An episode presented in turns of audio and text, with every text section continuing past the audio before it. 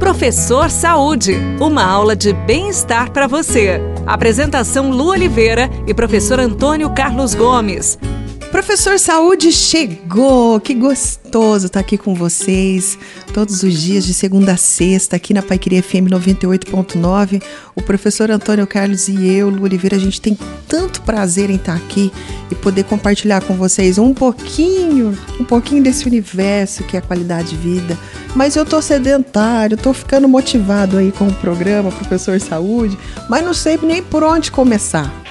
Quando a gente fala de treinar o coração, né, professor, deixar o coração mais forte com os exercícios cardiovasculares, aí existem várias modalidades e as pessoas não sabem por qual começar. A maioria começa direto na corrida, porque tem tantos grupos de corrida, já sim, ficam motivados sim, sim. só de olhar. Sim. Outros aquele aquela ideia de pegar um amigo e sair para caminhar, ou então uma natação. Existe uma ordem, eu posso, sendo sedentário, começar com a corrida, qual que é a tua indicação, professor? Olha, a priori é o seguinte, a, a literatura, ela não traz para nós uma sequência que eu deveria seguir com relação a esses meios de treino, né?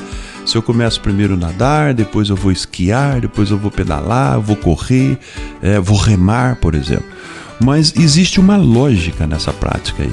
Quando eu estou totalmente sedentário e vou começar a fazer um trabalho nesse aspecto cardiorrespiratório, cardiovascular, que é botar o coraçãozinho para trabalhar durante alguns minutos, o ideal é que a gente comece de uma maneira mais tranquila.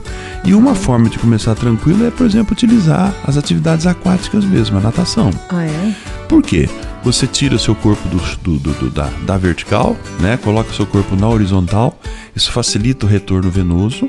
O sangue. A, a frequência cardíaca, né? A frequência cardíaca vai, vai, vai ser bem mais moderado do que você estar em pé.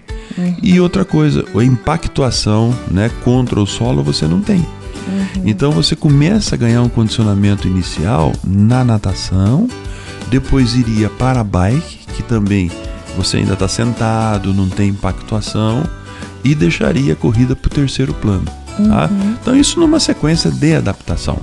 Depois que se adaptou, aí você faz a escolha entre as três ou as quatro Uhum. Se a gente uhum. colocar o remo nisso aí, né? Entendi. E aí você vai, mas inicialmente começaria realmente pela água.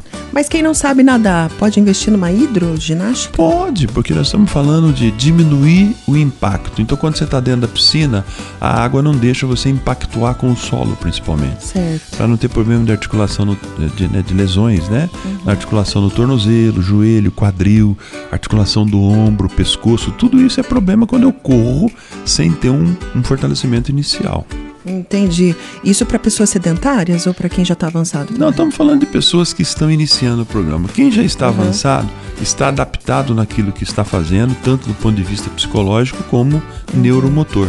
Então é só seguir a vida, não parar por nada. É, e variar, que é o que o professor Antônio Carlos sempre fala aqui, variar. Quem só corre sofre o problema de não variar o estímulo muscular.